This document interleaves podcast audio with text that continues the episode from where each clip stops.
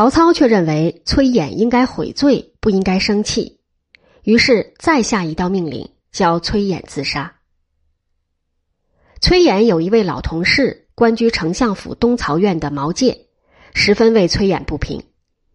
有一天，毛玠遇见一家男女老少被押走在路上去做官奴婢，他问了一问，原来是这家有一个男子因犯罪而刺花了脸。在外地当官奴做苦工，私逃回家，被本地的官厅发觉。官厅就依照当时的法令，把这个私逃回家者的家属都逮捕了来，全数处罚为官奴婢。毛玠的一肚子气，遇到这一根导火线，便按捺不住，让很危险的诽谤的话脱口而出。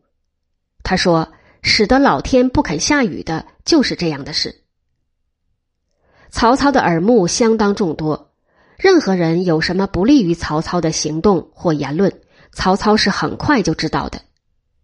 曹操受不了毛玠的诽谤，就下令把他逮捕，交给大理钟繇严加讯问。这时候，钟繇已经在关中、陕西做过司隶校尉，安抚了韩遂、马腾，回到许县，升官做前军师。于曹操自封魏公以后，当了魏国的大理。魏国与汉朝的诸侯之国不同，有他的三公九卿小朝廷，是汉帝国之内的一个公国。钟繇与崔琰、毛玠都是好朋友，他为人也十分正直。他奉了命令之后，又不得不遵命办理，对毛玠严加讯问。这一次的讯问，在中国的以及世界的司法制度史。或司法实务史之中，是空前绝后的盛举。钟繇在庭上大发议论，引经据典，说出天汉未必是君王无道，伐民为奴也不是昏君才如此。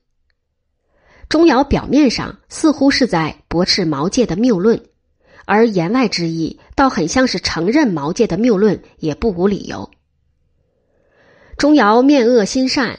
在发表一大通天人之际的哲学与家族连带负责的刑法理论以后，向毛玠提出几个向萨有介事的问题：一，有哪几个人和你一同见到那个脸上刺了字的人？二，这个人的家属被罚做官奴婢，是不是你本来就认识的？三，你在什么情形之下见到这些官奴婢？四，你发感慨。说使得老天不肯下雨的，就是这样的事。你是对谁发出这个感慨？五，那个你对他发感慨的人回答了你什么话？六，你发感慨是在何年何月何日？七，在什么地方？毛介对这七个问题一概避开不答，只要求原告出庭提出证据，倘若证据确凿，死也甘心。钟繇把审讯的经过报告曹操，在这个期间，有毛玠的其他朋友桓阶与何洽二人在曹操面前求情，曹操免了毛玠的死罪，只革去了他的官职，毛玠总算是幸运的。当初，倘若曹操能够对崔琰也从宽发落，历史家对曹操的批评也许要好一点。我对于曹操的能力，在前文已有赞赏。他开始起兵，确是为了讨伐奸臣，匡复汉朝。其后由于赏罚分明，威德足以服众，也的确为天下的忠臣义士所瞩望。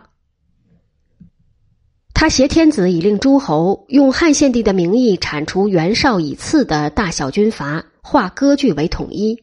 我们也很难说他完全不对，甚至在他战败于赤壁乌林之时。我们也可以说，他努力于统一，并没有错。所错的不是原则，而是技术，低估了刘备的能力与孙权的态度。在他与刘备私人之间，谁负了谁，有待更多的历史家举行一次会审，以取得定验。他在建安元年，刘备与袁术对垒之时，便已推荐刘备为镇东将军，宜城亭侯。在建安三年十二月，带了刘备打平吕布，自己扩充地盘，也替刘备出气。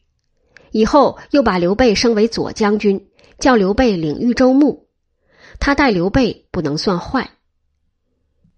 刘备却参加了董承的密谋，要用政变的手段消灭曹操。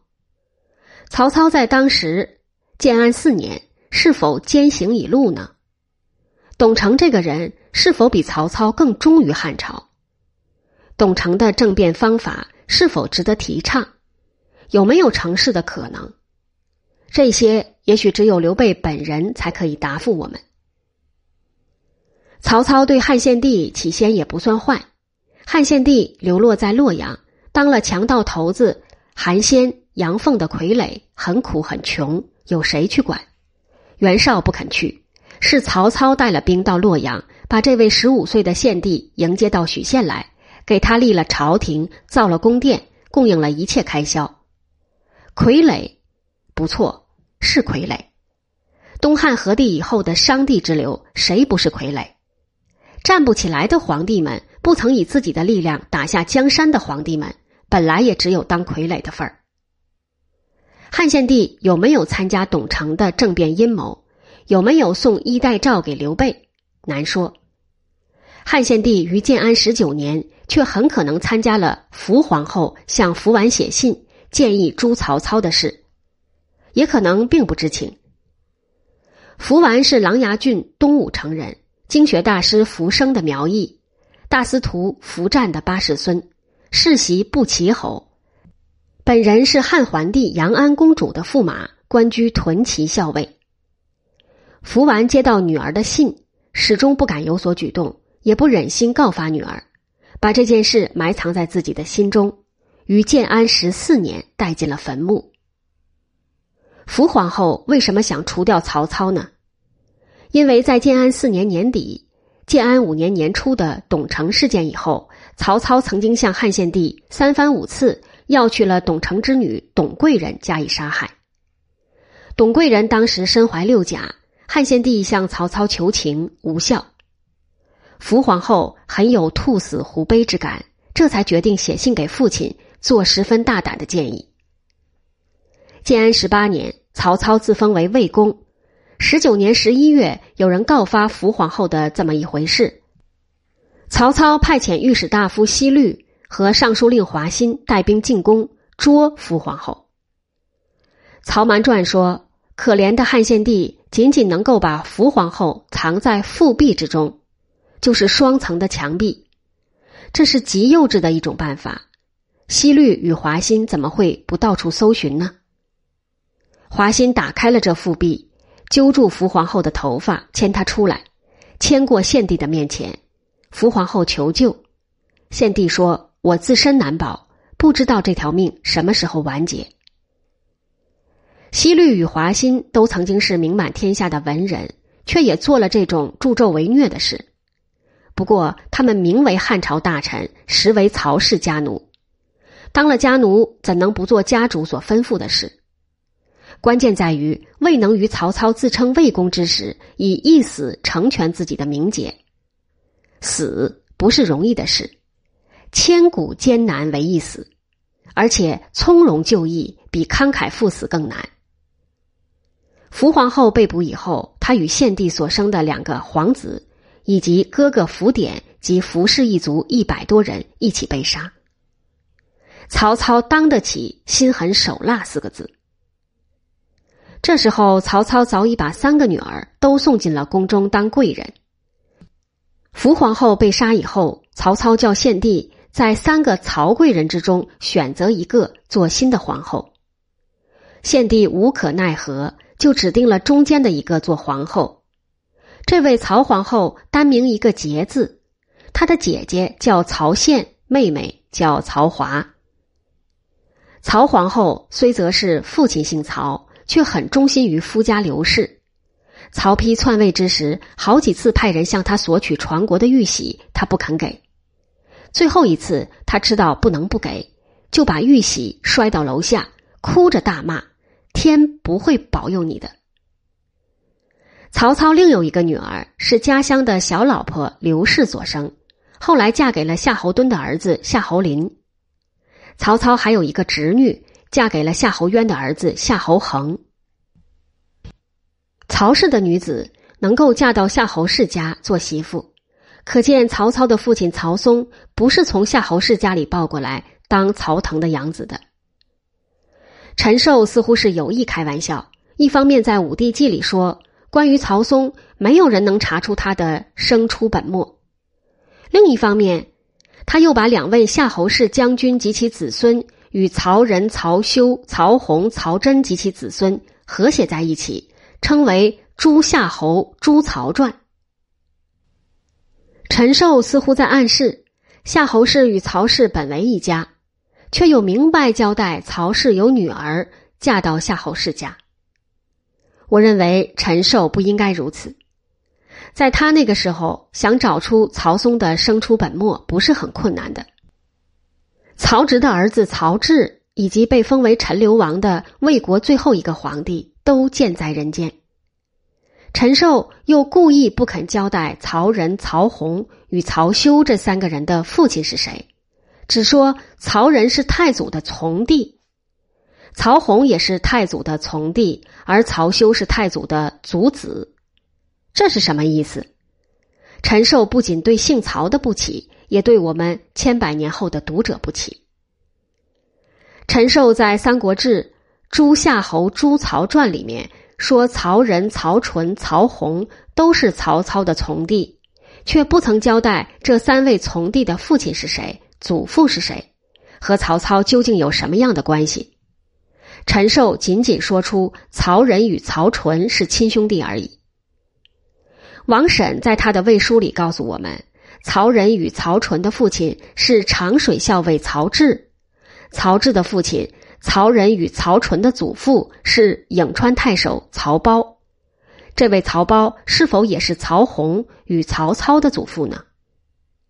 王婶在魏书里只说了曹洪有一个伯父叫做曹鼎，当过尚书令，不曾记载下曹洪的父亲是谁，祖父是谁，因此我们没有方法断定曹仁、曹纯的祖父曹胞是否也是曹洪的祖父。剩下来的问题是曹胞与曹操有没有血统上的关系？他可能不可能也是曹操的亲生祖父？郦道元在《水经注》里说，曹操家乡谯县有曹腾兄冢，冢东有碑，上面刻了汉故颍川太守曹军墓。这一位颍川太守曹军，应该就是王审魏书中的颍川太守曹胞。《水经注》而且也记载了，在颍川太守曹军墓的北边，又有一座原子制的冢，冢旁的碑题作。汉故长水校尉曹军之碑，这一位曹植也毫无疑问是曹仁与曹纯的父亲，长水校尉曹植。郦道元之所以断定曹胞是中常侍曹腾的哥哥，想必有他的理由。曹胞与曹腾既然是亲兄弟，他们的父亲是谁？太平御览所引司马彪的《续汉书》说，曹腾的父亲叫做曹蒙。金本《三国志》裴松之注所引的《续汉书》，把“蒙”字俄刻成“节”字。曹猛有四个儿子，最小的一个叫做曹腾，字季兴，其余的三个名叫做什么？司马彪不曾说，司马彪只说他们三人的字：伯兴、仲兴、叔兴。曹包倘若却是曹腾的哥哥，应该是这三个什么兴之中的一个。曹操的亲生祖父以及曹嵩的亲生父亲，似乎也应该是这三个什么星之中的一个，甚至就是曹包。在曹包的坟墓之旁，有他的两个儿子长水校尉曹植与业者曹寅的坟，没有太尉曹嵩的坟。倘若曹嵩也是曹包的儿子，他的坟是不是也应该设在曹包的旁边呢？不可以。他的坟应该设在过房父亲中常侍曹腾的坟的旁边，不可以设在亲生父亲曹胞的坟的旁边。尽管如此，这个问题并未解决。曹操的亲生祖父曹嵩的亲生父亲是谁，有待于今后考古家从地下发掘出新的史料来予以答复。至于曹休，他只是曹操的一个族子而已。扯不上很近的血统关系，我们也就不必多啰嗦了。关于曹真，陈寿却交代的颇为清楚。曹真本不姓曹，姓秦，是秦少的儿子。曾经有敌人追捕曹操，追到了秦少的家里。秦少说自己是曹操，因此而被捉去，牺牲了性命。曹操收养秦少的孤儿，取名曹真。曹操把曹真抚养成人，如亲生儿子一样。事实上，他信任曹真，甚于自己的任何一个儿子。他给曹真兵权。先后任命他做偏将军、中间将军、中领军、征蜀护军。曹丕篡位以后，又屡升曹真，升到中军大将军，加官给事中。曹丕死时，把儿子明帝托给他，叫他与陈群、曹休、司马懿同为顾命大臣。明帝死时，又把养子曹芳托给了曹真的儿子曹爽。叫曹爽与司马懿同为顾命大臣。曹家的事姑且写到这里为止，其余的放在司马懿父子的故事里面。